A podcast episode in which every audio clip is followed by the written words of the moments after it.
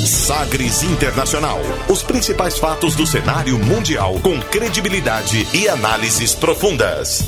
A contextualização histórica das últimas notícias com a apresentação de Rubens Salomão, comentários do professor de História Norberto Salomão e participação de especialistas. Um programa que vai além da notícia, com reflexões abalizadas sobre o panorama global. Sagres Internacional. Agora na Sagres. Olá, está começando o Sagres Internacional na sua primeira edição. Eu sou Rubens Salomão e a partir de agora com você, ouvinte Sagres, os fatos precisos e análises credenciadas sobre os principais temas mundiais. E você confere nesta edição. Manifestações sociais e internacionais marcam encruzilhada política na Venezuela. Brasil rejeita proposta de mediação do México e do Uruguai na Venezuela. Primeira-ministra Teresa May corre contra o tempo para evitar que Reino Unido deixe a União Europeia sem um novo acordo. Partido de extrema-direita na Alemanha é excluído de homenagens a vítimas do Holocausto. Paralisia no governo dos Estados Unidos causa prejuízo superior ao custo estimado do muro na fronteira com o México. Nova crise dos mísseis OTAN e Rússia não chegam a conclusão sobre armas. E hoje nós vamos ouvir a música número 1 um, rodando o mundo nas paradas de sucesso da Arábia Saudita. Você conectado com o mundo. Mundo. O mundo conectado a você. Sagres Internacional como sempre, será na minha apresentação Rubens Salomão e com os comentários do professor de História e professor de Geopolítica, Norberto Salomão, começando a jornada navegando aí pelos mares internacionais, começando o desafio, professor. Muito bem, olá Rubens, olá ouvintes da Sagres. Vamos buscar refletir né, sobre os temas internacionais aqui, sempre tentando usar uma linguagem acessível, alguns elementos assim mais didáticos em certos momentos, e para a gente tentar entender um pouco o que, que, se passa pelo mundo, os fatos da atualidade. É um prazer estar com vocês aqui. Não é coincidência, quem é ouvinte da Sagres sabe, eu, jornalista Rubens Salomão, apresento o programa Manhã Sagres aqui de segunda a sexta, das 7 às 10 da manhã, e o professor Norberto Salomão é meu pai professor de História, de Geopolítica e participa também aqui da Sagres em todas as segundas-feiras no Sala de Imprensa, começando esse desafio é, novo. É, é de pai para filho, mas também tem alguma experiência envolvida para a gente tentar traduzir, né, é, explicar, detalhar o que, que o cenário internacional traz para os goianos do pé rachado, né? É isso mesmo. Esse é um projeto assim já de um certo tempo que nós temos, né, Rubens? E a gente agora está tendo a oportunidade, agradecer inclusive a, a, abertura da rádio, a coordenação do Petros, a, a colaboração de todos aqui da equipe, né? Para que a gente possa levar essa, essa experiência nova que eu acredito a gente não tem no rádio goiano. Né? Então é isso, tentar mesclar notícia, informação com uma análise reflexiva. Né? A gente está chegando então com a primeira edição do Sagres Internacional, comigo, Rubens Salomão, os comentários do professor Norberto Salomão. E aqui neste novo formato, nós começamos o programa conferindo uma declaração de destaque nesta semana. Agora, as frases bem ou mal ditas por aí. That's the question. Abre aspas. Mr. Speaker, turning to Brexit, following last week's vote, it is clear that the government's approach had to change. And it has. Having established the confidence of Parliament in this government, I've listened to colleagues across Parliament from different parties and with different views. The government has approached these meetings in a constructive spirit without preconditions, and I'm pleased that everyone we met, I'm pleased with everyone we met with took the same approach. I regret, I regret that the Right Honourable Gentleman, the Leader of the Opposition, has not chosen to take part so far. I hope, I hope he will reflect on that decision. Given the importance of this issue, we should all be prepared to work together to find a way forward. And my ministerial colleagues and I will continue with further meetings this week. Abre aspas nesta primeira edição do Sagres Internacional para a primeira-ministra do Reino Unido, Teresa May. Tradução na voz da nossa Natália Freitas, da Sagres 730. Falando sobre o Brexit, depois da votação da última semana, ficou claro que a abordagem do governo deve mudar. E mudou. Considerando a confiança do parlamento neste governo, ouvi colegas de diferentes partidos e visões. O governo realiza reuniões com espírito construtivo e sem pré-condições. Eu lamento que o líder da oposição não escolheu tomar partido até agora. Espero que ele reflita sobre esta decisão, dada a importância do tema. O tema é o Brexit, que teve votação, inclusive, e essa foi um trecho, né? Esse foi um trecho do que disse a primeira-ministra Theresa May em uma sabatina frente ao parlamento. A primeira-ministra Theresa May alertou os opositores de que um possível atraso no prazo final para o Brexit não resolveria a situação. É, sempre é, curiosa, né? A, a, a situação por que passam os primeiros ministros do Reino Unido na, no parlamento. Essa, essa, essa, essa interação, né? Vaias, aplausos, comentários, isso tudo é sempre muito interessante se ouvir. Depois de ter o acordo sobre a saída do Reino Unido da União Europeia, o Brexit, né, rejeitado pelo parlamento, a primeira-ministra, portanto, se comprometeu a renegociar os termos do pacto e a abolir uma taxa de 65 libras que daria 315 reais, que seria cobrada de cidadãos europeus que queiram eh, continuar morando no Reino Unido mesmo depois da retirada da União, União Europeia. Em discurso no parlamento, então, Theresa May disse que vai continuar dialogando com políticos e setores da sociedade civil para costurar um novo acordo que impeça o Reino Unido de deixar a União Europeia sem qualquer período de transição. Ela afirmou ainda que vai conversar com parlamentares da Irlanda do Norte eles temem, né, os parlamentares de lá, umas novas regras para o trânsito de pessoas e mercadorias na fronteira com a República da Irlanda, integrante da União Europeia depois do Brexit. Depois dessas conversas, ela vai levar as conclusões para a União Europeia para que esse acordo seja renegociado. E se nenhuma proposta eh, de saída for aprovada pelo parlamento, o Reino Unido vai sair da União Europeia no próximo dia 29 de março, sem acordo e sem nenhum período de transição. É, a, essa realmente a questão do, do, Reino Unido na União Europeia era uma questão já antiga, quando do Tratado de Maastricht, de, Tratado de Maastricht, um tratado feito na Holanda, é, a partir de 91, que começou a desenhar efetivamente o processo da União Europeia. Então ali a Inglaterra já tinha um pé atrás nessa inclusão, porque a, a Inglaterra ela tem uma moeda muito forte, ela tem uma economia bastante fortalecida, dinâmica, e, inclusive, à época, quando havia uma certa restrição, perguntaram o que, que a, a Inglaterra temia, é, o quanto a Inglaterra poderia ganhar né, com uma adesão à União Europeia. E, à época, o governo inglês respondeu: olha, nós não estamos muito preocupados com o que nós vamos ganhar, mas com o que nós podemos perder. Então, sempre houve uma, uma, uma postura reticente do Reino Unido na, na sua integração à União Europeia. Depois, em 2002, quando foi estabelecido o euro, né? Os países deveriam abrir mão das suas moedas nacionais e aderirem ao euro definitivamente. A Inglaterra também, e até hoje, não, ade não aderiu plenamente ao euro, quer dizer, ela mantém a relação com a moeda da União Europeia e mantém a sua moeda, que é a libra esterlina.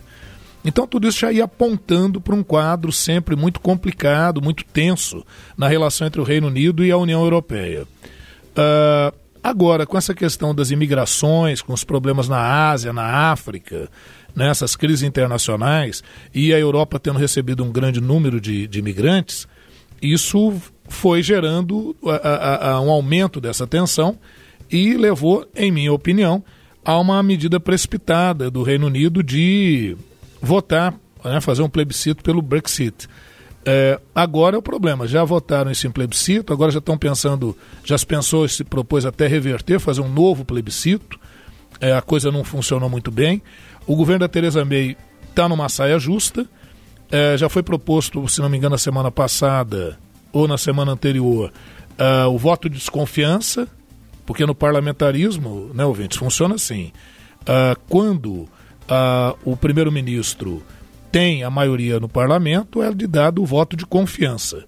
Quando, é, dentro do parlamento, esse primeiro-ministro e o seu gabinete não conseguem grande penetração com as suas propostas, a oposição uh, pode propor o voto de desconfiança que representaria a queda do primeiro-ministro e de todo o gabinete ministerial.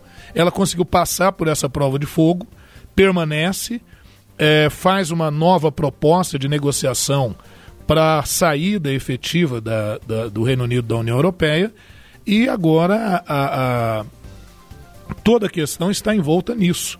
Né? Como sair da União Europeia sem que isso gere prejuízos é, efetivos para o Reino Unido. E também a questão da Irlanda, da República da Irlanda, que é, desde a década de 20 conseguiu sua autonomia, é um país independente, e a Irlanda do Norte, que ainda é um dos membros do Reino Unido. Né? O Reino Unido, só para a gente lembrar, se me permitir, viu, Rubens, essa, esse esclarecimento, porque há muitas pessoas que estão perguntando, bom, mas qual que é a diferença de Inglaterra, de Reino Unido, de Grã-Bretanha? Então veja, Grã-Bretanha é a ilha que envolve Inglaterra, País de Gales e Escócia. Reino Unido vai envolver, tanto é que o nome completo é Reino Unido da Grã-Bretanha e Irlanda do Norte. Então o Reino Unido ele envolve a Grã-Bretanha, que é a Inglaterra, País de Gales e Escócia, isso é a Grã-Bretanha. E complementando a Irlanda do Norte, que é uma região que foi dominada pela Inglaterra no século XVII, integrada ao Reino Unido. Era a Irlanda toda. Após a Primeira Guerra Mundial, acordos foram feitos. A Irlanda, a parte sul da Irlanda, consegue a sua independência, a maioria lá é católica, com o nome de República da Irlanda. Não existe uma Irlanda do Sul né, República da Irlanda. E a parte da Irlanda do Norte, também denominada Ulster, que é uma expressão para os protestantes que dominaram o norte da Irlanda, que outrora fora católica, ela está integrada ao Reino Unido. Então o grande desafio é esse. Um outro esclarecimento que eu gostaria também de prestar é que após a Segunda Guerra Mundial fortaleceu-se uma coisa chamada de Comunidade eh, Britânica das Nações, né? o Commonwealth British of Nations, que envolve aproximadamente 54 países. São países que já foram um dia colônia da Inglaterra, hoje são independentes, mas mesmo independentes politicamente, se sentem culturalmente vinculados ao Reino Unido e se consideram súditos da Inglaterra. Só como exemplo, são países como o Canadá, como a Austrália, como a Nova Zelândia, como a Índia, né? países que estão é, é, envolvidos entre esses 54 países. Portanto, o Reino Unido tem o seu próprio blocozinho. Então isso também já apontava para uma tendência do Reino Unido de se retirar da União Europeia. Lembrar que os carros-chefes da União Europeia sempre foram é, França e Alemanha. Né? Então esses sempre foram os grupos prevalentes lá. Muito provavelmente, posso dizer até que seria uma garantia de que a questão do Brexit vai ser um dos temas do dia em algum dos nossos próximos Sagres internacionais, né, sem dúvida, programas. Sem dúvida, estamos hoje, preparando isso aí. É, hoje o tema do dia não poderia ser diferente, é a Venezuela. Navegando pelos mares da informação. Sagres Internacional. E aí a observação vem já para iniciar, né, para a gente entrar no clima da Venezuela, que teve uma semana, além de meses, mas essa semana especificamente marcante, a gente entra no clima com é, música típica, o samba da Venezuela, pelo que eu pesquisei, é o joropo é, música e dança, né? Assim como o samba é pra gente música e dança típicas do Brasil, é o joropo pra Venezuela. E tem uma música que é praticamente tida por muita gente, muitas vezes é usada como se fosse o hino da Venezuela. Não é o hino, mas é uma música muito famosa, que é a Alma Llaneira, de Simão Dias. E a gente vai entrando nesse clima aí da Venezuela.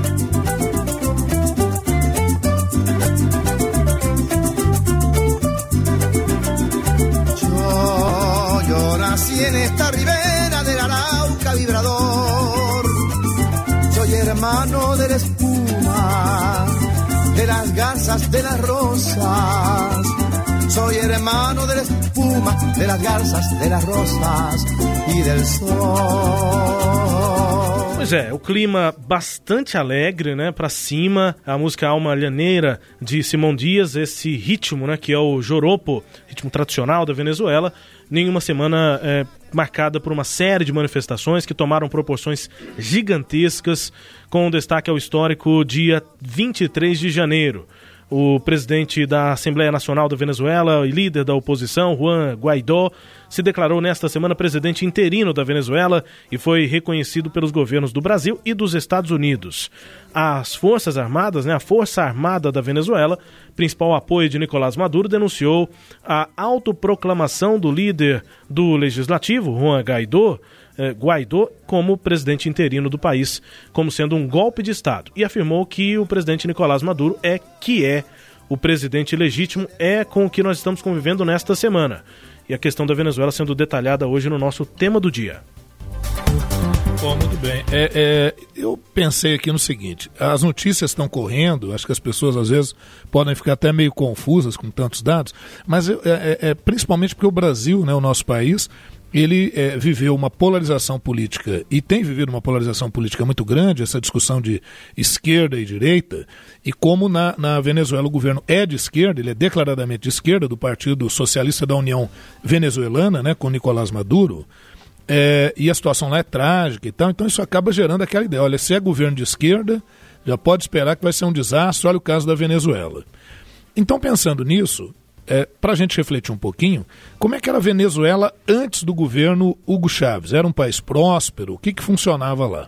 Então, como a maioria dos países da América Latina são países que tiveram um passado colonial, como tiveram um passado colonial, isso acabou gerando uma elite local, não é? que a gente pode chamar genericamente dos caudilhos, né? que são lideranças políticas, militares e, e dos grandes barões da riqueza local.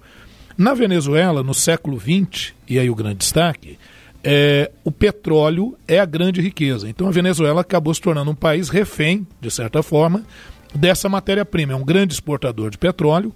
É o país que hoje, segundo os dados, é, possui é, a maior, a maior é, é, reserva de petróleo do mundo. É, inclusive, atualmente líder da OPEP, do, da Organização dos Países Produtores e Exportadores de Petróleo. A, a PDVSA, que é a empresa de petróleo, ela está entre as maiores empresas de petróleo do mundo, né? É, juntamente com, com outras grandes empresas. E você fala, como é que um país tão rico assim entra num processo de crise como esse? Então, veja, a, a partir de 1945, cai uma ditadura de um general lá na Venezuela, o general Isaías Medina. Ele é derrubado uh, por um grupo que é a Ação Democrática, seria um grupo aí de centro-esquerda que se organizou a partir da década de 40 ali na Venezuela. Esse grupo permanece no poder, com altos e baixos, com tentativas de golpes, com uma política sempre muito complicada, porque como é um partido de centro-esquerda, é, que vai lembrar um pouquinho aquela, aquela lógica dos grandes governos populistas na América Latina, Getúlio Vargas no Brasil, o, o Juan Perón na Argentina, né? Então isso sempre gerava oposição dos grupos mais conservadores, das elites tradicionais, e numa reviravolta acaba ocorrendo um golpe militar. Em 1953, instala-se uma ditadura, em 53, de Pérez Jiménez. E aí, como o Rubens falou bem há pouco, houve um aniversário aí no dia 23 de janeiro. Esse aniversário é porque o ditador militar Pérez Jiménez, que tinha assumido em 53, ele é forçado a deixar o poder no dia 23 de janeiro de 58. E nesse dia 23 de janeiro de 58, estão aniversariando aí agora, foi feito um pacto entre os partidos políticos da Venezuela. Né?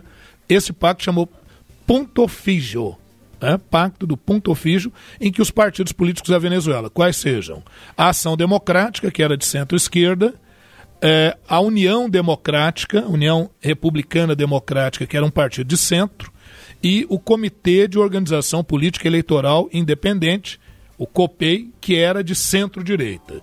Esses três partidos fizeram um pacto para que cada um deles reconhecesse ah, o resultado das eleições que seriam feitas na Venezuela. Então a gente pode dizer aí que houve um período democrático na Venezuela a partir desse pacto Fijo por isso, inclusive, aniversariando aí agora, e o, o, o, Guaidó, inclusive, faz um chamamento, quando ele assume agora nesse governo interino, a essa data e esse pacto de democratização da Venezuela que ocorreu lá nos anos 50. Pois bem, Ocorre que o Partido Comunista Venezuelano, que depois foi colocado inclusive na ilegalidade, se recusou a participar desse pacto e vai agir de forma paralela, é, estimulando movimentos guerrilheiros que ocorreram na década de 60. Então isso gerou uma certa instabilidade na Venezuela, até que na década de 70, uh, ah, tanto a Ação Democrática, esse partido de centro-esquerda, quanto o, o, Comitê de Organização Política Eleitoral Independente da Venezuela, que era de centro-direita, esses partidos começam a se alternar no poder no início da década de 70. Aí a gente vai destacar o nome de, de Carlos André Pérez, que era da Ação Democrática, é, o destaque para ele vai porque ele assume justamente no momento, em 73, que nós tivemos a primeira crise mundial do petróleo. Então você vai pensar, no mundo a primeira crise mundial do petróleo gerou queda de vários governos. Por que não na Venezuela? Porque a Venezuela é uma grande produtora de petróleo, então o preço do petróleo subiu enormemente, isso valorizou o petróleo venezuelano, então vai haver um certo período de apogeu econômico na Venezuela por um certo tempo. Só que ali, no início dos anos 80, o petróleo começou a estabilizar o seu preço e essa queda do preço do petróleo vai gerar crises na Venezuela. Essas crises eh, geram novos tumultos, greves e, principalmente, eh, nesse período, em 1976, a nacionalização do petróleo na Venezuela. Surge a empresa de petróleo venezuelana, PDVSA, e, imagina, é um local de muito dinheiro. Elementos são nomeados para essa empresa e adivinha o que aconteceu? Nós, que somos brasileiros, conhecemos um pouco essa história. Grandes crimes de corrupção envolvendo essa empresa de petróleo. Isso, somado à queda do preço do petróleo no mercado internacional, gera crise econômica na Venezuela. Até porque a Venezuela depende muito da importação de produtos. Como o petróleo é uma grande riqueza, os governos venezuelanos, ao longo do tempo e até hoje, não se dedicaram a estimular outras atividades econômicas relevantes. Né? Moral da história: a Venezuela é um grande importador de produtos, é um grande exportador de petróleo, mas um grande importador de outros produtos, dos quais depende, e isso acaba gerando um processo de crise realmente muito grande. Então você vai ter aí uma conjunção de fatores que contribuem para a crise venezuelana: crise política e institucional, crise econômica com altos índices inflacionários, isso estou falando. O ouvinte pode pensar que eu estou falando de hoje, eu estou falando da década de 80 né? Então, isso já começa a ocorrer. Até que nós vamos ter, é, em 1982, o, o Hugo Chávez, ele, juntamente com alguns outros militares, ele acaba criando um movimento, um movimento meio paralelo, que é o movimento da Revolução Bolivariana, o, o movimento de Simão Bolívar, Simão Bolívar foi um, um, homem do século XIX na Venezuela, responsável não só pela independência da Venezuela, mas por ter liderado grande parte dos processos de independência na região, do Equador, do Peru, do Chile, da Bolívia. Né? A própria Bolívia tem seu nome em homenagem ao Simão Bolívar. É um dos grandes é, é, líderes do movimento de independência em relação à Espanha lá no século XIX. Hugo Chávez se sente uma espécie de restaurador dessa imagem bolivariana. Então ele traz um movimento bolivariano. Só lembrar que o Simão Bolívar não era de esquerda, o Simão Bolívar, a época dele, não, você não tem nem essa perspectiva ainda esquerdista. O Bolívar era um nacionalista e mais, um defensor do pan-americanismo. Ele propunha uma América do Sul unificada, à exceção do Brasil. Porque o Brasil, à época, no século XIX, era de modelo monarquista, enquanto todos os demais países vão adotar o modelo republicano. Então, quando estava prestes a completar 200 anos do movimento de Bolívar, o Hugo Chávez e outros elementos dentro das Forças Armadas venezuelanas, que tinham uma tendência de centro-esquerda, se alinharam em um movimento, isso em 82, e começaram a questionar algumas práticas do governo.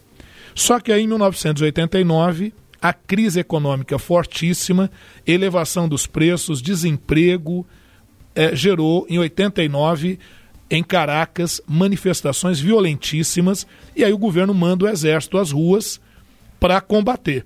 E o militar ele vai cumprir ordens, mas nem todos os militares concordaram muito com essa ação do governo uh, uh, do Carlos Pérez à época.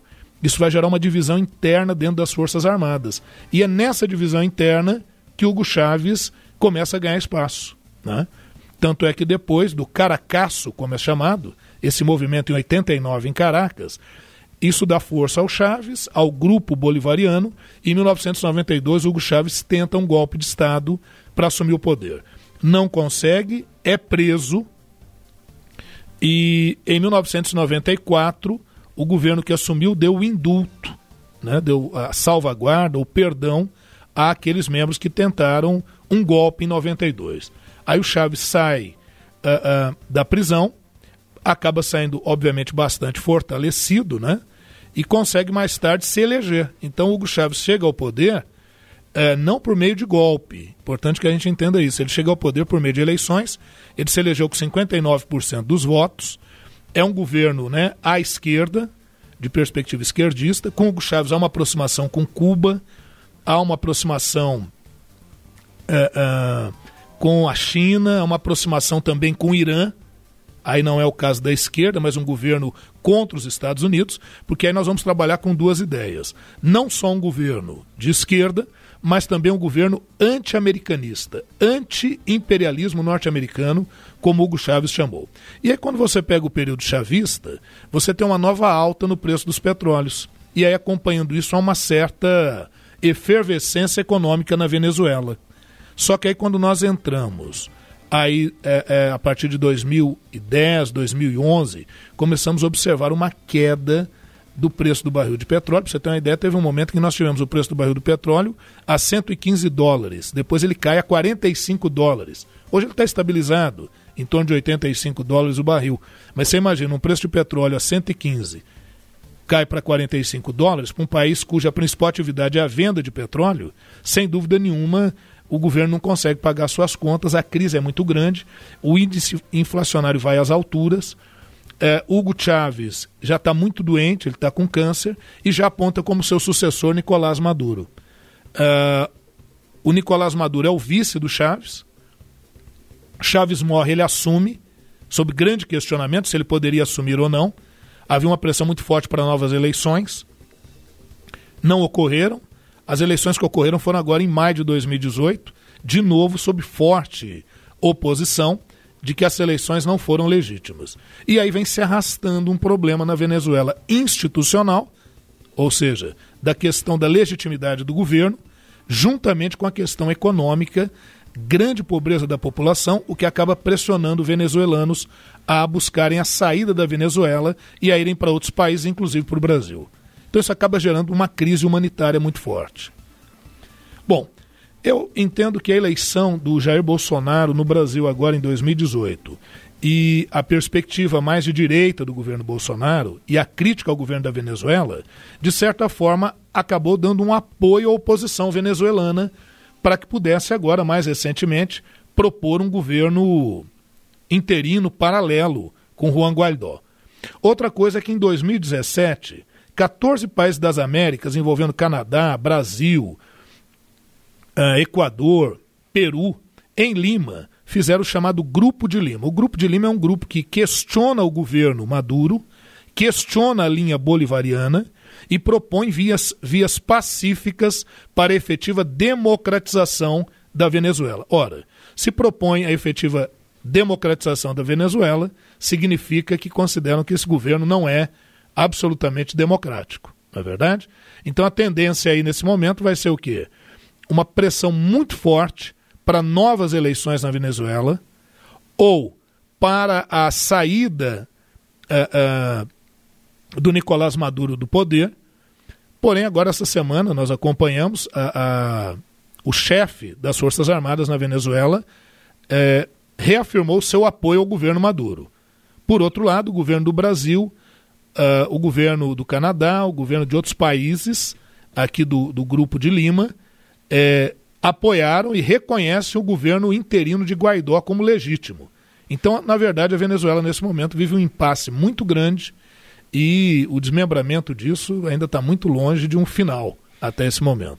Eu não sei se eu me estendi muito, Rubens, não, mas é acho isso. que para a gente tentar esclarecer um pouquinho Não, esse caminho, para a gente não ficar naquela discussão só, ah, é um governo de esquerda, é um governo de direita, a gente identificou que é um governo de esquerda, mas é, é, tentarmos entender como é que esse caminho tortuoso da Venezuela, e não significa que assumindo um governo de direita ou de centro, é, a crise seja solucionada. A Venezuela tem problemas institucionais profundos. Tá, mas o governo lá foi uma ditadura ou uma democracia, né? Muitos vão me perguntar. Bom, nós vamos observar o seguinte. ah, aqueles que têm uma perspectiva de esquerda, muitos vão entender que ali na Venezuela se manteve uma democracia.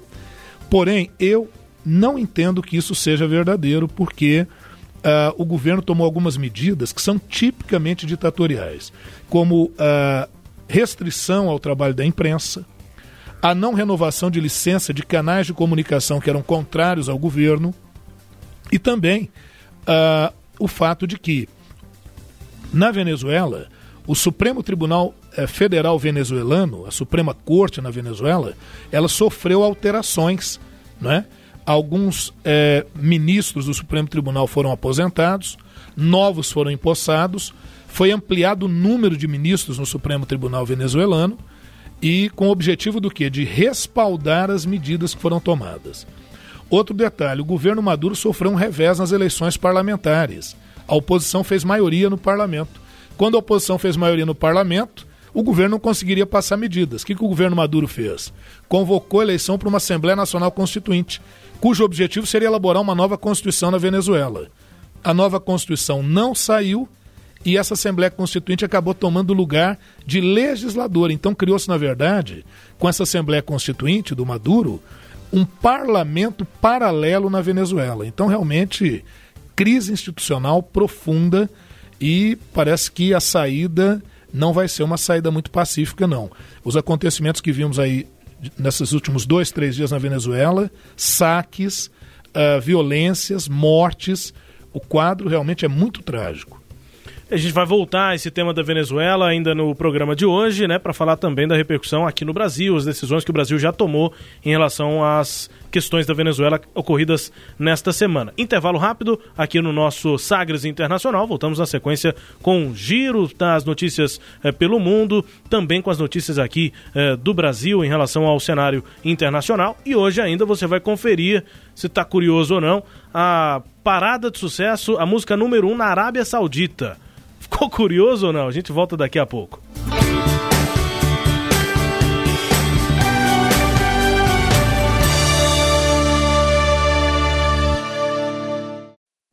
Você conectado com o mundo. Mundo. O mundo conectado a você. Sagres Internacional. Estamos de volta com Sagres Internacional na sua Sagres 730. Comigo, Rubens Salomão, com os comentários do professor Norberto Salomão. A partir de agora, para girar as informações. Velas ao mar. A fundação que administra o local que abrigava o campo de concentração de Bonchewald declarou como não bem-vinda a presença de políticos do Partido Populista de Direita Alemão, o Partido Alternativa para a Alemanha, AFD, em cerimônias em memória das vítimas do regime nazista durante a Segunda Guerra Mundial. O partido, portanto, não é mais bem-vindo em cerimônias de homenagem às vítimas do Holocausto. A fundação disse considerar adequado que os políticos da AFD não participem de cerimônias em campos de concentração enquanto não tiverem se distanciado de maneira convincente de suas posições antidemocráticas, contrárias aos direitos humanos e de revisionismo histórico, afirmou a fundação em carta enviada ao Parlamento do estado da Turíngia, é um estado da Alemanha.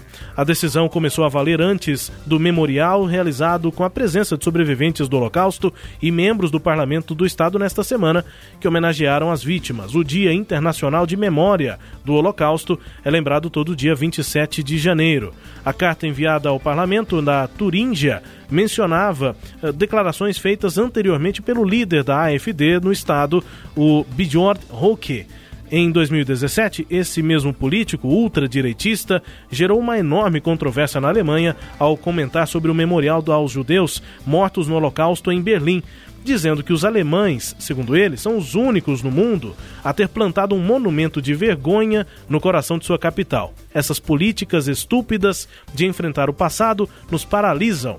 Tudo o que precisamos é de uma virada de 180 graus na política da memória, disse o político alemão líder aí desse partido, a AfD, de ultradireita, lá nesse estado da Alemanha, estado da Turíngia.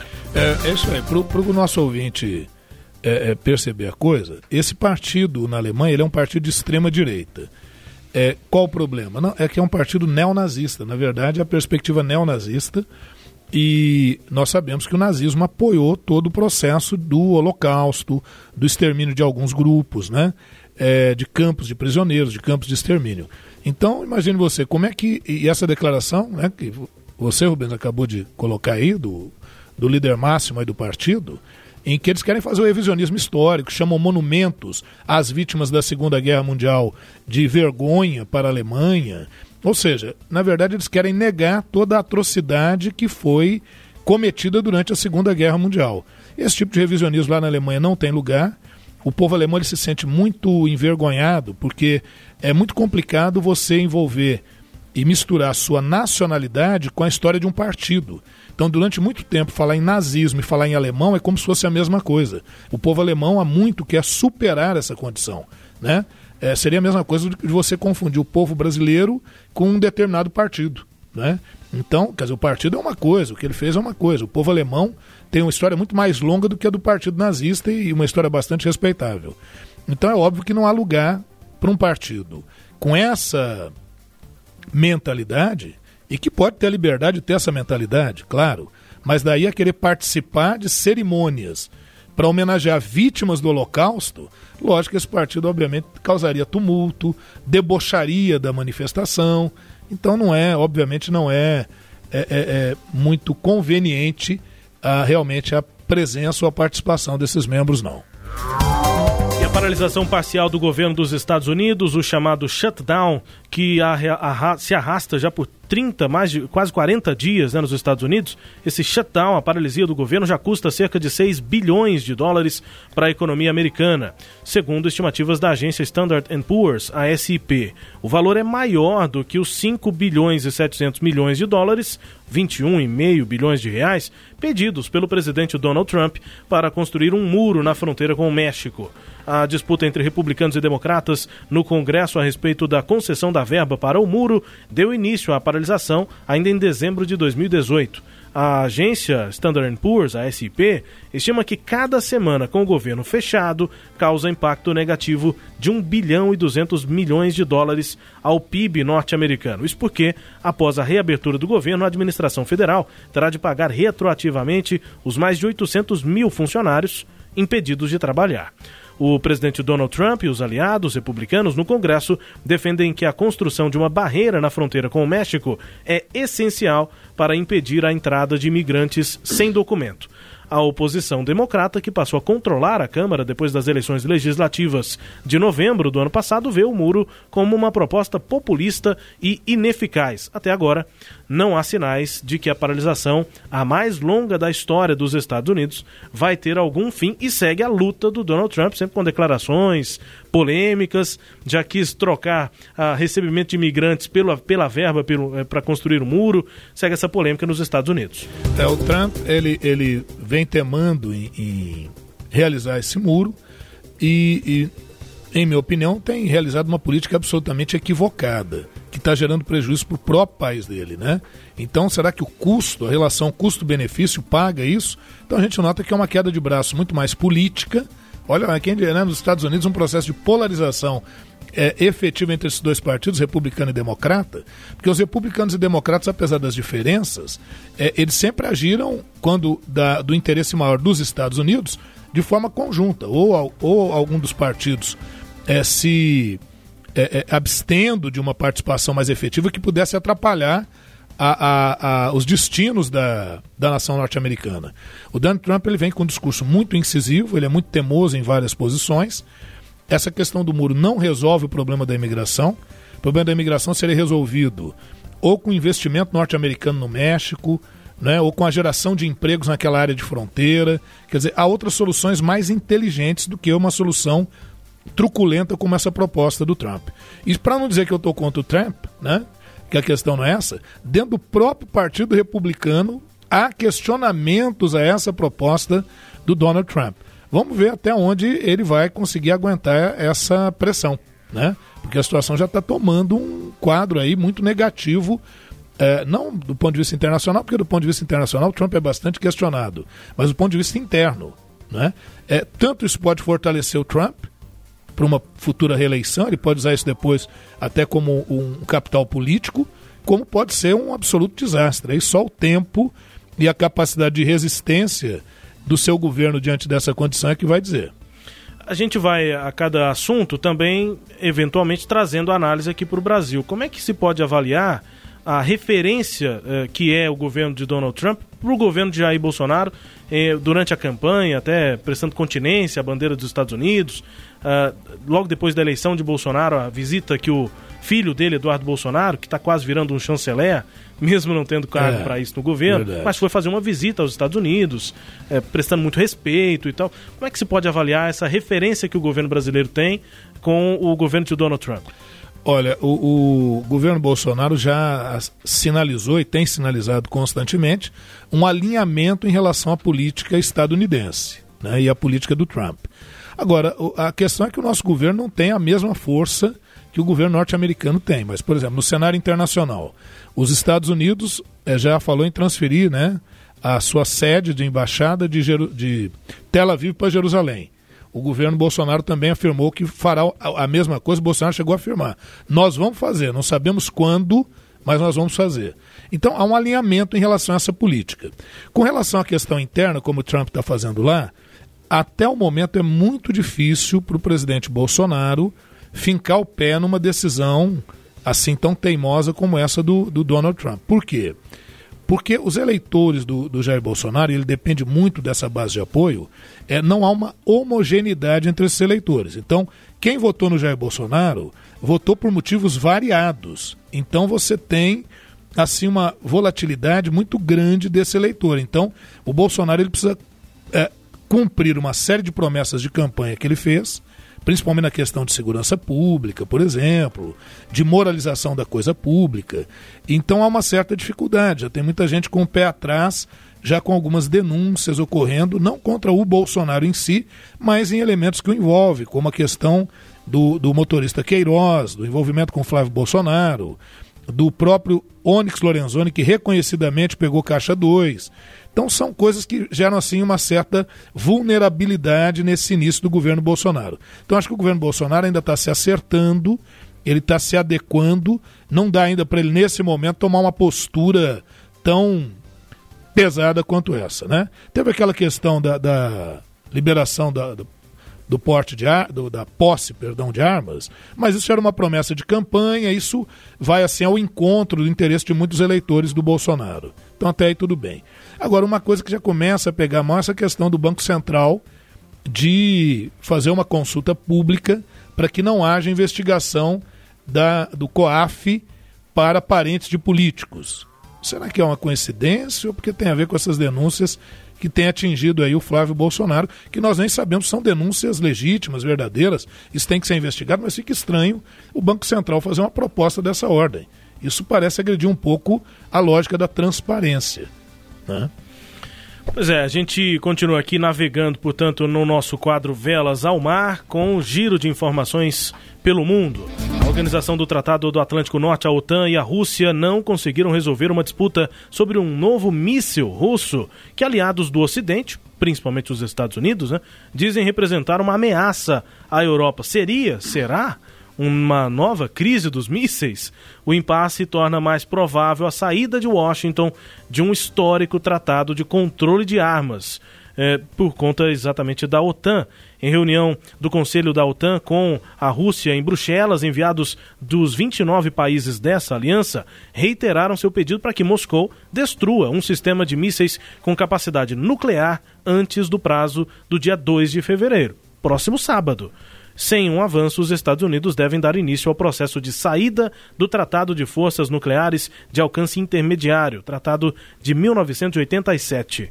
Os Estados Unidos já fizeram uma notificação nesse sentido no início de dezembro do ano passado, acusando a Rússia de violar esse pacto. Moscou nega ter violado os termos do tratado que eliminou os arsenais de mísseis de médio alcance das duas maiores potências nucleares do mundo. É, é, aí, aí uma questão que é bastante complicada. Só lembrando aí ao nosso ouvinte que a OTAN, que é a Organização do Tratado do Atlântico Norte, surgiu logo após ali a Segunda Guerra Mundial, marcando o início da Guerra Fria. Né? A OTAN é de 1949, é, capitaneada pelos Estados Unidos, né? reunindo outras nações, e o objetivo quando a OTAN surgiu foi o combate aos países da Cortina de Ferro. O que, que eram os países da Cortina de Ferro? Eram os países é, é, ligados ao socialismo soviético.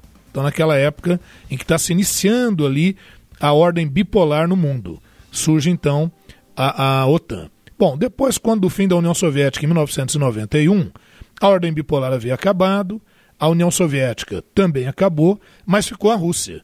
Então, ainda hoje, quando a gente fala de Rússia, muita gente se lembra lá do socialismo. É bom lembrar que a Rússia não é mais socialista, a Rússia é capitalista, né? Porém, esse embate com os Estados Unidos tem a ver ainda com a disputa de zonas de influência Né? É o caso da Síria, por exemplo. É o caso da própria Venezuela, porque a Rússia entende que o governo venezuelano é legítimo. Aí muita gente vai fazer confusão dizendo, mas claro, a Rússia é, é socialista, que a volta do socialismo, não é nada disso. É um jogo de interesses, é um jogo aí na geopolítica para que a Rússia marque posição. Só para o ouvinte ter uma ideia, é, é, é, não sei se é do conhecimento de todos, ah, no Polo Norte está havendo um desgelo acelerado do Polo Norte. Havendo um desgelo acelerado do Polo Norte, vai se formar ali um grande oceano ártico. O, o Antártico é ao lado do sul, do Polo Sul. Um oceano ártico. Se esse oceano realmente se viabilizar, ele vai ser navegável. E como ele é navegável, ele já está sendo alvo de disputas, vejam vocês, entre Estados Unidos, China e Rússia. Então, é, é uma informação que é pouco dada, porque isso ainda está em andamento, isso é uma coisa para futuro, mas eles já estão fincando bandeirinhas ali, fincando posição para essa nova geopolítica que vai se formando no mundo. Para mim foi é, uma, um insight, digamos assim, não sei a palavra que eu posso usar, mas foi uma, uma mudança assim na, nas ideias que eu tinha sobre mapa, né? Sobre possibilidade de guerra. Sempre se falou, ah, terceira guerra mundial e tal. É. É, e aí a gente fica vendo o mapa mundial, fica vendo os Estados Unidos de um lado, a Rússia lá do outro, e fala, pô, mas é uma distância grande e tal. Mas quando se pensa exatamente sobre essa a, a, a parte é, do Oceano Ártico, a, o Ártico em si, é, a distância é muito menor, a Sim. distância pequena é por lá, os mísseis passariam, era por ali, né? E ali seriam novas rotas efetivas, né? E daí a importância seja, do Alasca, do Alasca Do também, Alasca, né? exatamente. O Alasca para os Estados Unidos está também ali, próximo a essa região. Né? Alasca, que é bom lembrar, no século XIX, os Estados Unidos comprou por 3 milhões de dólares da Rússia. E os russos achavam que estavam. Na, na época a Rússia uma... não, era, não era socialismo, era a Rússia ainda czarista. E a Rússia falou: estamos vendendo gelo para os americanos. Só que ali é uma das grandes jazidas de petróleo né? também ali na região do Alasca. Então, bastante interessante. Além de uma posição militar importante. Importante, né? sem dúvida. Geoestratégica, né? É. A gente aqui no Sagres Internacional também traz notícias do Brasil.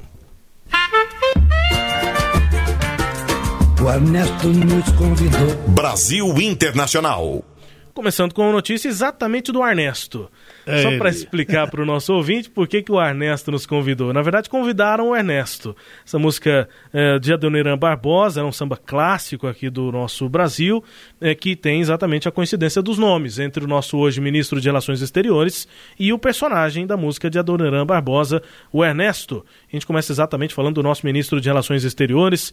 É, o samba do Ernesto começa com o governo brasileiro rejeitando a possibilidade de uma mediação por parte do México e do Uruguai na crise venezuelana. Disse o chanceler brasileiro: já passamos desse capítulo. Fecha aspas. Foi o que declarou aí o chanceler Ernesto Araújo, que a, estava ainda em Davos quando dessa declaração, essa semana cheia de fatos, né, de notícias da Venezuela. Ainda nesta semana, na quinta-feira, o presidente da Venezuela, Nicolás Maduro, acenou que estava disposto a aceitar uma oferta de mediação feita pelos governos do México e do Uruguai. Os dois países governados pela esquerda não reconheceram o presidente da Assembleia eh, Nacional, Juan Guaidó, como presidente interino, mas trabalham por uma transição pacífica no comando do país. O Brasil negando, se negando, portanto, a participar desse tipo de negociação, de mediação. É, é, é porque a posição do Brasil hoje, e olha, atenção, ouvinte, não estou dizendo que ela está certa ou errada, talvez a gente possa até discutir isso em um outro momento. Né? Até porque o certo e o errado em política é, é uma questão de datas, né?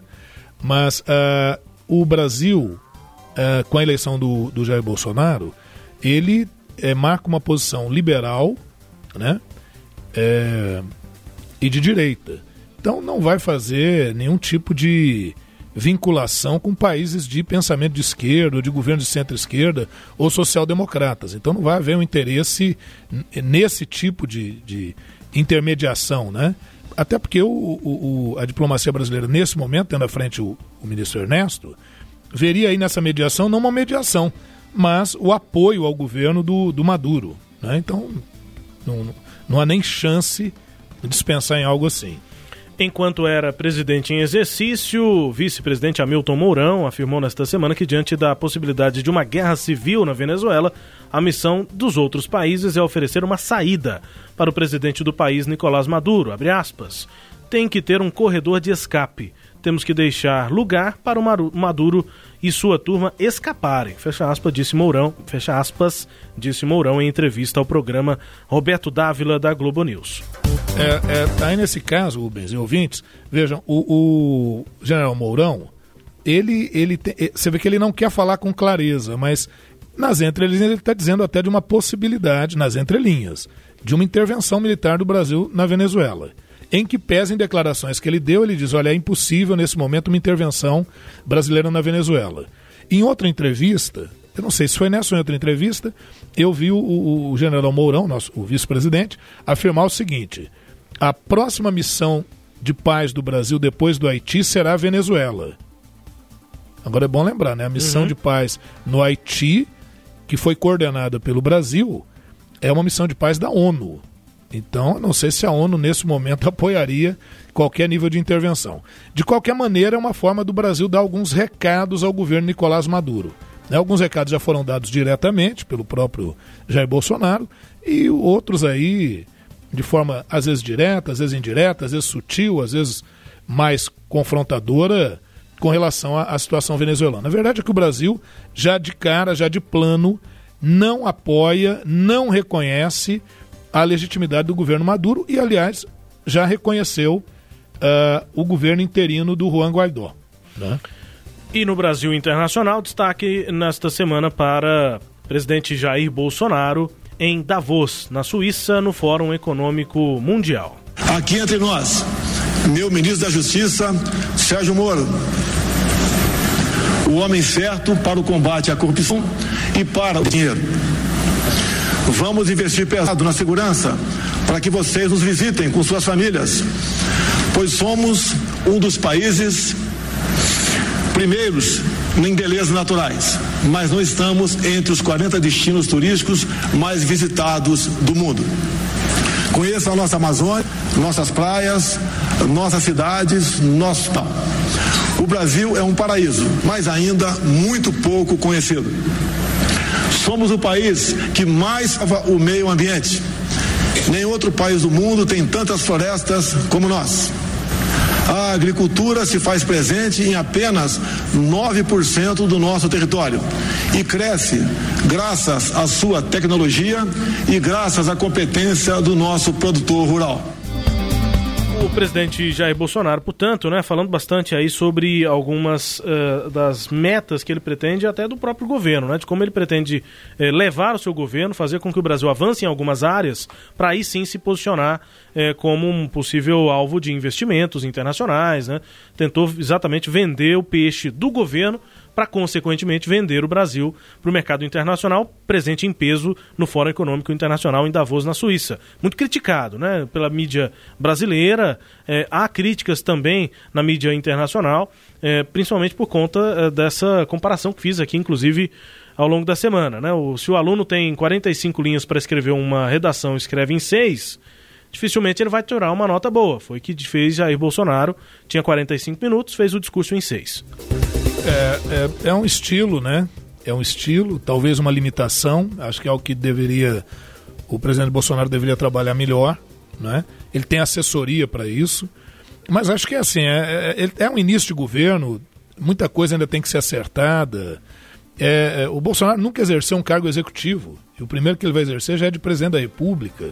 Já numa reunião difícil, pesada como essa, eu sinceramente acho até compreensível essa essa, essa, esse noviciato aí do, do presidente Bolsonaro. Bom, o que ele vende é, é realmente é o discurso do, do Paulo Guedes. O, o Jair Bolsonaro ele entende muito pouco de economia, então ele, na verdade, ele reproduz aquilo que o, que o seu superministro propõe, e é equivocado ou não, né, aí vai o julgamento e as posições políticas de cada um. A perspectiva é a perspectiva neoliberal, perspectiva é uma perspectiva de livre mercado, a questão é ver se é livre mercado realmente ou é livre mercado apenas para os grandes grupos econômicos. Então isso tem que ser bem observado. Uh, a perspectiva é de reafirmar o agronegócio uh, brasileiro, que eu acho que é uma atividade extremamente importante, sem dúvida, mas as críticas são em relação a discursos já feitos em relação ao meio ambiente, dizer que muitas vezes a defesa do meio ambiente é mimimi, que há uma indústria da multa em relação ao meio ambiente. Então, é, esse discurso acaba pegando muito mal. Então, isso vai, ter, vai tendo que ser acertado. Eu, eu, eu sinceramente, eu me reservo é, a, assim, a condição. Ao direito de esperar. É de aguardar, porque, como realmente é um governo muito novo e muito inexperiente, é, o Bolsonaro ele está muito acostumado a, a usar a tribuna como deputado. E aí você não precisa ser tão consequente, porque o seu discurso é uma opinião, é uma impressão, não é uma decisão do governamental.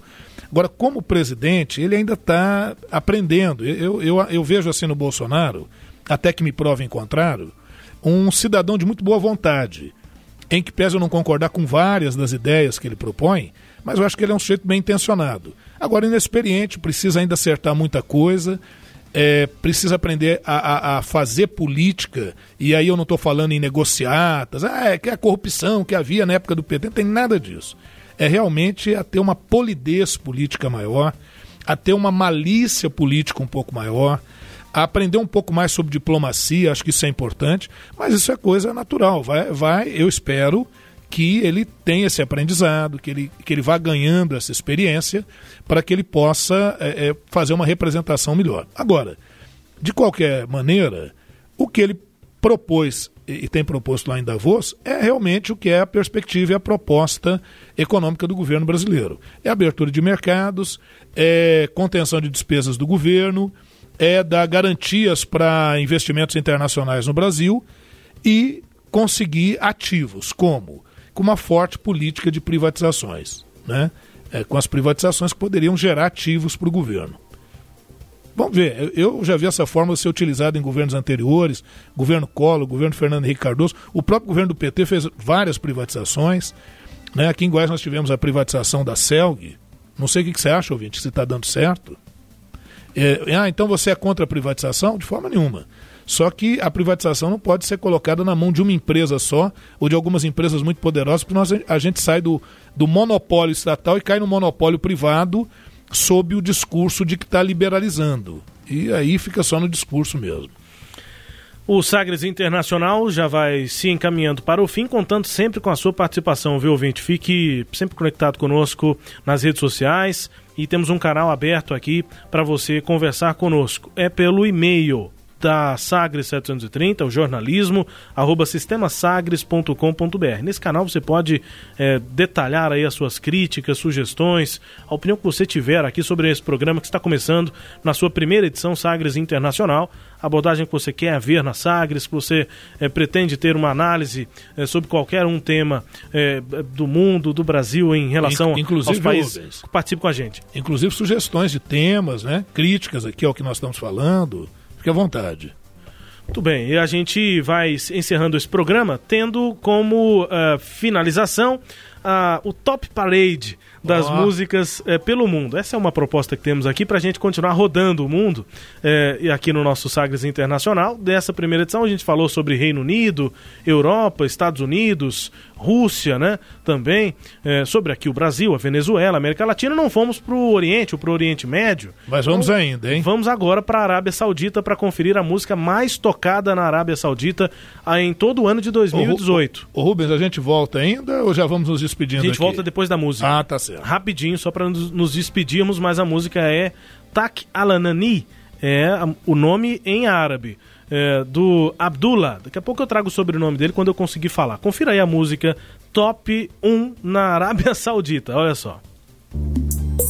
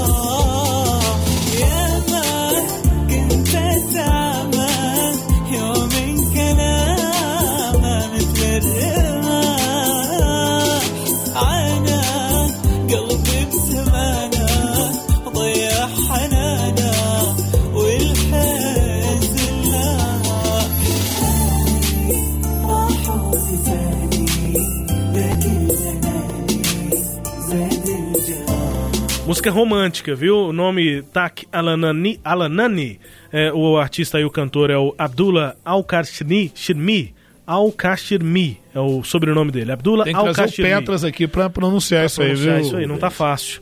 É, confesso que não tá fácil. É uma música romântica, viu? O nome, assim, a tradução. Peguei uma tradução para inglês, né? Não tem a tradução para português, mas para inglês é como se fosse aquela egoísta. Os primeiros versos dizem o seguinte: Hum. Olha, de- uma, uma sofrência é, é sofrência, total. Nos primeiros versos é o seguinte: de novo, é, me, é, me, me, esque- me deixou e se esqueceu de mim, aquela egoísta, aprofundou minhas feridas. Tive um ataque do coração, mas foi um erro. E, e é isso, tá no meu coração, meu amigo, e aí Coisa vai linda, hein? reclamando dessa. é, enfim, é sofrência. A- a- aquela egoísta a deixou. É a música número 1 um em 2018. Em todo o ano de 2018, a música número 1 um aí nas paradas, a mais ouvida na Arábia Saudita. Muito bem, o Sagres Interna- Internacional chegando ao fim. Infelizmente o nosso tempo acabou e a gente volta é, na próxima edição. Foi bom, eu achei. Bom, vamos, vamos, vamos, trabalhando. O ouvinte vai dizer aí, vai dar, é, né, vai dando aquela sintonia aí pra gente como é que o programa deve seguir. Hein, Rubens? E todo o programa a gente vai colocar o Top Parade em algum lugar aí do, do mundo, né? Exatamente. Curiosidades aí pro, pro ouvinte poder... E se o ouvinte estiver tá curioso, ah, eu quero saber qual é o top parede da Islândia. Do país que tiver curiosidade, manda pra gente que a gente vai atender os pedidos também. Vamos atrás. Olha, agradecer a você, Rubens, novamente a Rádio Sagres. Agradecer a Giovana, que esteve com a gente aqui nos ajudando. Né? E um abraço a todos os ouvintes. E é isso aí, pessoal. Vamos tentar fazer um programa sempre melhor para você. Estamos aguardando aí o seu feedback. O que, que você tem para dizer para gente? Obrigado a você que nos acompanhou até aqui no Sagres Internacional nesta primeira edição. Fique na programação da Sagres e confira também destaques no nosso sagresonline.com.br. A sua participação vem direta aqui pra gente pelo e-mail jornalismo@sistemasagres.com.br, mas claro, né? Você mandando aqui o WhatsApp pelo 984001757 e também nas redes sociais no arroba sagres730 no Twitter e no Instagram a gente também confere a sua participação. Obrigado pela audiência até aqui. Sagres Interna Internacional na sua primeira edição, chegando ao fim. Grande abraço, obrigado pela companhia. Você ouviu Sagres Internacional. Os principais fatos do cenário mundial com credibilidade e análises profundas.